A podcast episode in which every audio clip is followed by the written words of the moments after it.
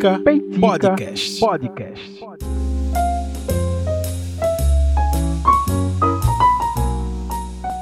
E aí, gente, estamos de volta com mais um episódio deste podcast, desse que vos fala, Rafael Oliveira, host do Peitica. Estamos de volta mais uma semana onde você para, quer dizer, eu ia dizer onde você para tudo, mas na verdade, pra gente ouvir podcast, a gente não precisa parar tudo, a gente consegue ouvir podcast fazendo as mais variadas coisas na academia, é, lavando prato, varrendo a casa, no carro, no trânsito.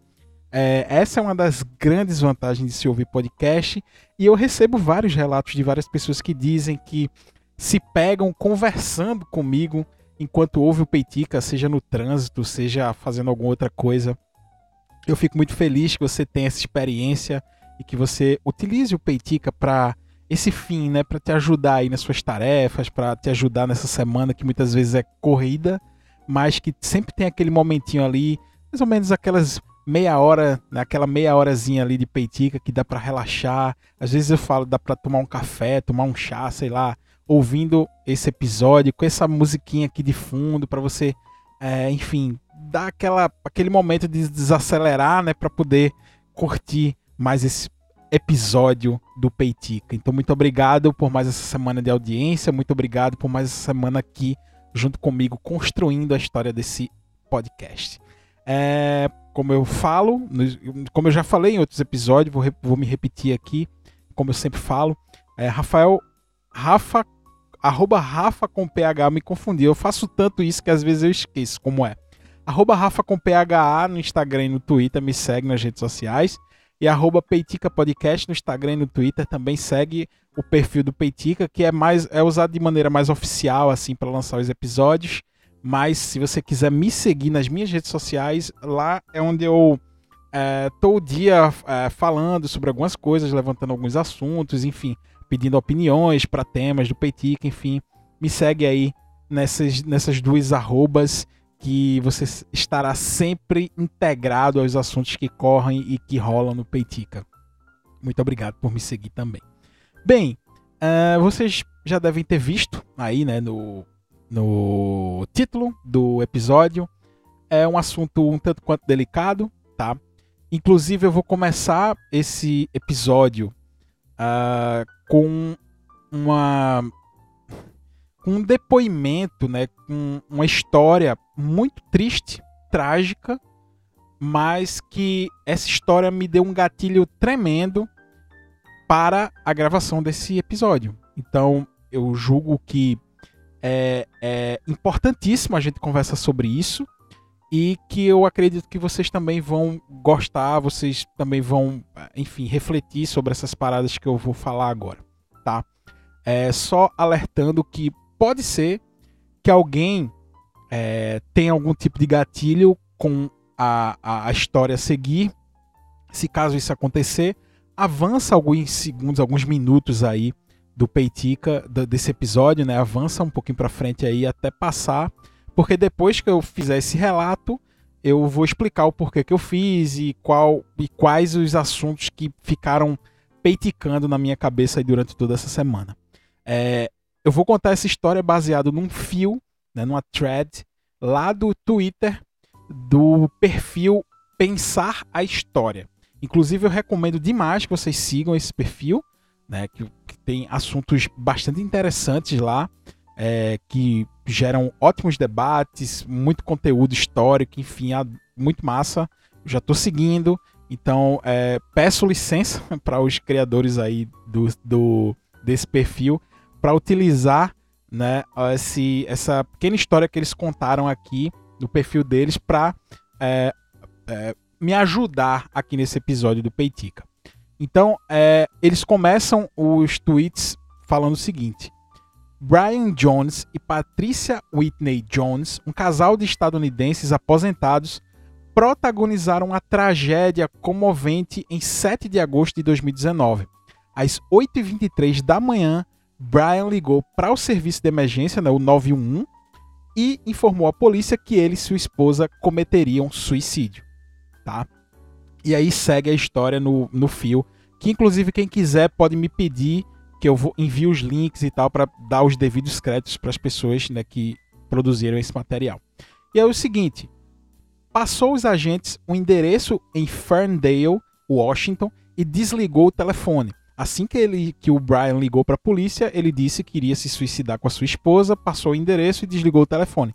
E a polícia foi mobilizada para lá, né? Quando a polícia chegou ao local, encontrou os corpos ao lado de um bilhete explicando o motivo do suicídio. Patrícia estava gravemente doente e o casal não tinha dinheiro para pagar o tratamento. Inclusive, tem uma matéria aqui é, do site, né? É, Notícias por Minuto, que o pessoal utilizou o print aqui do site também para ajudar a contar essa história. E aí, esse site ele traz aqui na matéria, no artigo deles. Um casal norte-americano morreu na semana passada por medo de não conseguir pagar despesas de saúde da esposa, de acordo com um comunicado emitido pelas autoridades de Washington, nos Estados Unidos. Brian Jones, de 77 anos, ligou para a delegacia do condado de Whatcom na manhã do dia 8 de agosto e avisou que ia se matar. O idoso foi específico ao ponto de dizer que deixou uma carta para o delegado com instruções. O agente que atendeu tentou manter a chamada em linha enquanto era enviado uma patrulha para sua residência, mas sem sucesso. Estaremos no quarto da frente, disse por último Brian, e quando a polícia chegou lá, realmente se deparou com essa cena. E aí continua o fio aqui no Twitter. Brian tinha 77 anos e Patricia, Patrícia, 76. Não há sistema de saúde público nos Estados Unidos o governo subsidia seguros médicos para alguns grupos específicos. Idosos com mais de 65 anos que tenham contribuído com o sistema por mais de 10 anos podem ser atendidos pelo Medicare, que é uma espécie lá de, de serviço de saúde público que não é tanto assim. Por sua vez, a população de baixa renda requisitar cobertura médica parcial pelo Medicaid é, não obstante, mesmo para esses grupos, o atendimento não é garantido, não é, não é integral e nem é gratuito. Além disso, a elegibilidade é extremamente restrita. É, gente, uma das coisas tá, que eu observo, e, e, uma, e uma coisa importante antes de continuar aqui esse assunto e continuar essa história aqui que eu, que eu comecei narrando, baseado lá no fio do Pensar a História. Uh, o Brasil tem assim. eu poderia dizer assim. Quase todas as mazelas que você pode imaginar para um país. Tipo assim, poxa, o que é que pode dar errado num país? É, quais são as mazelas possíveis de um país, assim? Quase todas, assim, que você imaginar, provavelmente o Brasil vai ter alguma coisinha ali, sabe? Daquilo que você imaginou, tá? É, muito, mas muitos problemas aqui seríssimos no Brasil. Seríssimos. Uh, só que tem uma coisa que a gente deve se orgulhar demais, e isso foi estabelecido lá na Constituição de 88, né, na Constituinte pós-ditadura militar, que é o nosso Sistema Único de Saúde, o SUS. É óbvio, é óbvio que eu sabia muito da importância do SUS é, desde muito tempo, enfim, eu, eu passei até um tempinho com plano de saúde, minha esposa, meu filho tem e tal. Meu pai, funcionário público, até uma determinada idade eu tinha é, plano de saúde e tal, mas eu já utilizei muito dos serviços públicos de saúde e eu sei é, o quanto isso é importante para uma sociedade é, frágil como a nossa. E, e eu sei também é, eu, eu, eu, já tinha essa ideia do quanto o SUS era importantíssimo para as nossas vidas. Com a pandemia, isso ficou escancarado. Assim, diante de nós, isso ficou completamente escancarado. De que a gente deve agradecer demais por ter um sistema único de saúde que atende universalmente os brasileiros aqui em território nacional, tá? E a gente só começa a ter noção dessas coisas quando a gente se depara com histórias como essa que aconteceu nos Estados Unidos, tá? Só que esses, esse caso que eu acabei de narrar aqui do Brian e da Patricia, que aconteceu em 2019, esse suicídio combinado entre os dois por não poder arcar com os custos de uma doença seríssima que a Patricia tinha, isso não é um caso isolado lá nos Estados Unidos, tá? E aí o fio continua aqui. A grande maioria dos procedimentos clínicos não são cobertos pelo Medicare, que é o, o Medicaid que eu acabei de falar, e os pacientes precisam pagar caro pelo transporte médico, medicamentos, internações hospitalares, tra tratamentos especiais. E aí, dentro aqui desse fio do Twitter, traz mais um print de uma matéria que o título da matéria é o seguinte: Mulher presa em vão de trem nos Estados Unidos exige que ninguém chame a ambulância. Mulher quebra a perna nos Estados Unidos e implora, apesar da imensa dor, para que ninguém chame a ambulância. Vocês sabem quanto custa uma ambulância? Dizia ela enquanto estava presa com um dos vagões do trem praticamente é, esmagando a perna dela. Veja o quanto isso é grave. Vou dizer um outro caso aqui que o Pensar a História também trouxe no seu fio aqui no Twitter. Uma grande parcela dos estadunidenses também se encontra em um limbo assistencial não possui renda suficiente para contratar um plano de saúde particular, mas também não se enquadra nos critérios para a obtenção de subsídios governamentais. Ou seja, as pessoas nem têm tanto dinheiro para ter o privilégio de ter um plano de saúde particular e nem são tão é, pobres e necessitadas que se encaixam nos parâmetros do, do governo para ter um tratamento minimamente decente. Então, grande parte da população estadunidense está num limbo se adoecer, tá ferrado. E é, é muito louco pensar que existe uma indústria fortíssima que prega, né, um American Way of Life de, de ajuda, de, de pensar no próximo, de trabalhar juntos por uma nação maior, né? Que na prática isso é pura e mera propaganda. Tem gente que dá a vida para tentar ir para os Estados Unidos como imigrante, muitas vezes ilegal e tal. É, e acaba que, por conta de viver, de ter uma propaganda fortíssima ao seu redor em filmes, em produções, em séries, é, o que se fala nos jornais, não sei o que, parece que ele vai viver uma vida de sonhos. Só que quando você para para ver os detalhes assim, é um negócio completamente fora da realidade. E vejam, pode parecer um papo muito patriota, é porque eu fico muito cuidado de dizer essas coisas, de um papo de quem não quer vencer na vida, sei lá. Ah, quer dizer, então quer dizer que se tu tivesse a oportunidade de ir, tu não iria? Tu não vê o que o Brasil eh, quer comparar o Brasil com os Estados Unidos? Eu não estou fazendo comparação nenhuma aqui. O que eu estou enxergando, utilizando destes dois exemplos, são realidades e visões é, que muitas vezes não correspondem com aquilo que chega para nós pela mídia, pela, pelas produções, enfim. Então, tem esse American Way of Life, tem o American Dream, né? Que realmente é, é, é, se imagina uma vida, enfim, maravilhosa. É, e, e, e, que a gente vê que isso é um, algo completamente fora, né? Daquilo que acontece de verdade a verdadeira América é essa. A verdadeira América é essa que a gente está vendo. É óbvio que é um lugar muito economicamente muito próspero. É algo que é, é um lugar que produz muito, economicamente falando. É uma potência mundial. Sim, produz, se produz muita riqueza. Só que para onde está indo isso? Sabe assim? É, se, se fosse para concentrar e não distribuir, não faz diferença ser o, não faz, vejam, não faz diferença nenhuma os Estados Unidos ser a primeira ou a segunda, sei lá, maior potência econômica do mundo se um casal de idosos se mata porque a esposa não pode pagar o tratamento. Sabe que o que eu tô trazendo é essa reflexão aqui pra gente. Não tô querendo comparar a vida aqui ou lá, sabe? Não é, não é nesse ponto que eu quero tocar. Eu quero só trazer sobre essa ótica e, e, aprofundar esse debate baseado nesses casos. E esse fio traz mais um caso. É, é, é, é, e traz mais alguns exemplos aqui. E ele diz o seguinte aqui, ó. Aproximadamente 33 milhões de estadunidenses não possuem nenhum tipo de cobertura médica.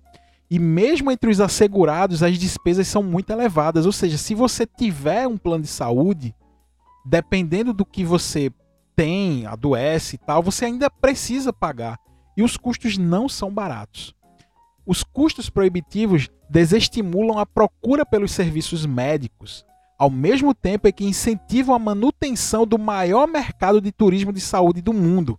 E aí traz uma matéria que me chama muita atenção. Do tempo, tá? Americanos viajam a Cuba em busca de alternativas médicas. Com a reaproximação dos dois países, cubanos têm um novo mercado para explorar. Isso é uma matéria de 2015 a gente lembra que, eu acredito que foi durante o governo Obama, houve uma aproximação muito grande dos Estados Unidos com Cuba, e com isso, diversos americanos enxergaram a luz no fim do túnel. É, tipo assim, poxa, agora a gente vai poder ter condição de recorrer a um sistema de saúde que não seja o nosso, porque os preços são, são proibitivos. E aí, muitos americanos que estavam doentes, muitos doentes graves, viajavam para Cuba em busca de alternativa médica porque existia é, existiu lá na época do Obama um, uma abertura um pouco maior e aí se trocou, né? Enfim, Cuba também lucrava por conta, enfim, dessa troca comercial de serviço, enfim. E aí o fio aqui no Twitter continua. Anualmente, 1,4 milhão de estadunidenses viajam para outros países em busca de atendimento médico e remédio mais barato. México e Canadá são os dois principais destinos. E aí tem uma outra matéria aqui cujo título é Americanos vão ao México comprar insulina por um custo menor. Gente, lá o diabético, tá? A insulina é um remédio assim é fundamental para as pessoas que têm diabetes, a insulina é extremamente necessária. E aí diz, a insulina é imprescindível para sobreviver de portadores de diabetes tipo 1 é um dos medicamentos mais procurados nos mercados externos. Um frasco de 10 ml da substância, fabricado a um custo médio de 5 dólares, é vendido em média por 300 dólares nas farmácias dos Estados Unidos. Os altos preços inviabilizam o atendimento adequado e um quarto dos, dia dos diabéticos estadunidenses não se tratam. Um quarto das pessoas que têm diabetes nos Estados Unidos eles não têm condição de se tratar. E muitas pessoas morrem pelo fato de não ter acesso à medicação básica, que aqui no Brasil é distribuída de maneira gratuita para quem não tem condição. Gente, é um, é um negócio assustador, assustador de você ler esse relato. Eu li essa história aqui no Twitter, esse fio, eu fiquei de boca aberta de ter acesso a essas informações. Porque a gente estuda, a gente costuma falar muito disso, só que quando a gente se debruça com mais cuidados, com mais é, atenção ao tema, a gente vê que o buraco é muito mais embaixo. E ele continua aqui. Adoecer nos Estados Unidos costuma ser um dilema entre a falência e a morte. Um estudo publicado em março de 2019, pré-pandemia, pelo American Journal of Public Health mostrou que 66,5% de todos os pedidos de falência feitos no país entre 2013 e 2016 estavam ligados a problema de saúde. Então, 66%, 66 das pessoas que declararam falência, que entraram com pedido de falência, foi por conta de problemas de saúde na família. Que é o caso do casal Brian e Patricia Jones, que eu acabei de relatar no início aqui desse podcast, que havia solicitado a falência em outubro de 2016. O casal estava afogado em dívidas com cartões de crédito, já havia hipotecado a casa e o carro. Brian e Patricia eram aposentados, mas ambos continuavam trabalhando. Ele fazia bico de paisagismos né, e jardinagem, que era provavelmente devia ser a profissão dele, antes de se aposentar, ele continuava fazendo bico, enquanto Patricia fazia trabalhos esporádicos como escritora e revisora de trabalhos acadêmicos. Mesmo assim, o casal não conseguia arcar com os altos custos do tratamento da fibromialgia avançada de Patricia. Os suicídios de idosos, vejam, vejam que, dado, que dados estarrecedores. Os suicídios de idosos têm aumentado continuamente nos Estados Unidos desde, uma, desde a década de 90. O país tem uma das maiores taxas de suicídio do mundo desenvolvido, 14,5 mortes para cada 100 mil habitantes. mais do que o dobro da taxa brasileira, que é 6,4 por 100 mil habitantes. A maior incidência de suicídios recai sobre a população com mais de 65 anos, 27,7 por 100 mil habitantes. É, é triste relatar isso. É triste que se venda uma imagem que ela é completamente fora da realidade. Tem muita gente que sonha com algo que não existe. Quando a gente observa, e como eu estava falando aqui um pouquinho no início, quando a gente percebeu o papel fundamental do SUS na sociedade brasileira, principalmente por conta da pandemia, veja, era um tema que na sala de aula a gente, eu sou professor, a gente praticamente, pelo menos eu, praticamente a gente não citava isso. E durante a pandemia isso virou um tema recorrente. Hoje os alunos, muitos deles, já, já tem contato com o termo, já sabe do que se trata, SUS, sabe? Já faz parte. Porque o papel desses profissionais de saúde que estão ligados ao Sistema Único de Saúde aqui brasileiro, ao serviço público, o papel deles na pandemia foi um negócio assim extraordinário e fundamental. E onde está o apoio para que se continue valorizando esse profissional? Então a gente viu uma luta aí dos, da, da enfermagem, né, para o piso salarial, enfim. É... Tomara que a gente cada vez mais avance, é, evolua esse sistema que é óbvio que tem seríssimos problemas. É óbvio, gente. Ninguém, ninguém tá dizendo que é, é, o SUS é perfeito, sabe? Mas é óbvio também que se não fosse o SUS, o Brasil seria mais desgraçado do que já é. O SUS é uma das bases de sustentação dessa sociedade, sabe? E a gente precisa refletir muito sobre isso. A gente precisa pensar nessas pessoas lá nos Estados Unidos que não tem saída. Quando adoecem, é, é praticamente uma sentença de morte para essas pessoas. Tem, uma, tem um artigo aqui que eu, que eu pesquisei de uma pessoa que se chama de um, de um, de um estudante que se chama Jair Nilson Silva Paim. Ele é, estudou lá, ou estuda lá na Universidade Federal da Bahia, é, no Instituto de Saúde Coletiva, Departamento de Saúde Coletiva, que ele escreveu um artigo que se chama, que se chama Sistema Único de Saúde, SUS, aos 30 anos. Ou seja, os, os 30 anos da existência, né? Esse artigo é de 2016. Uh, ah, e assim, ele, ele, ele traz, eu, eu, eu lendo esse artigo aqui, ele vai trazendo os valores, né? quais são os vetores positivos que sustentam o SUS. Ele vai descrevendo aqui né, como o SUS é importante. Ele vai é, tem um trecho aqui que diz: o SUS dispõe de uma rede de instituições de ensino e pesquisa, como universidades, institutos, escolas de saúde pública que interagem com as secretarias estaduais e municipais, Ministério da Saúde, agências, fundações. Essa rede contribui para a sustentabilidade institucional, pois possibilita que um conjunto de pessoas adquiram conhecimentos, habilidades, valores vinculados aos princípios e diretrizes do SUS que sustenta a saúde nesse país. É, e nesse mesmo artigo aqui do ja, Jair Nilson, ele traz também um tópico que se chama Quais são os obstáculos e ameaças ao SUS. E ele fala desde os termos, desde os princípios ideológicos que são valores dominantes aqui na sociedade brasileira que tendem para diferenciação, o individualismo, a distinção.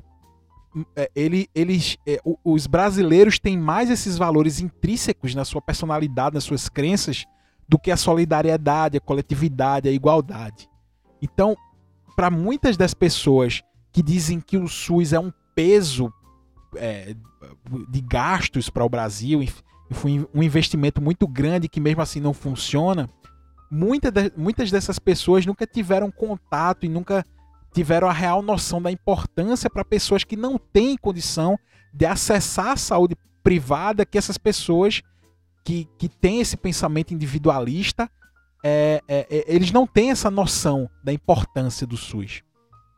E aí, esse estudante aqui da Universidade da Bahia, ele vai descrevendo, sabe, o predomínio da doutrina neoli, do neoliberalismo, justamente no período da implantação do SUS, com as limitações do welfare state nos países europeus, a crise econômica de 2008, representa um sério obstáculo para o desenvolvimento de sistemas universais de saúde. Do mesmo modo, a proposta política ideológica da cobertura universal de saúde, patrocinada por organismos internacionais, só faz reforçar tal doutrina e fragilizar valores civilizatórios do SUS.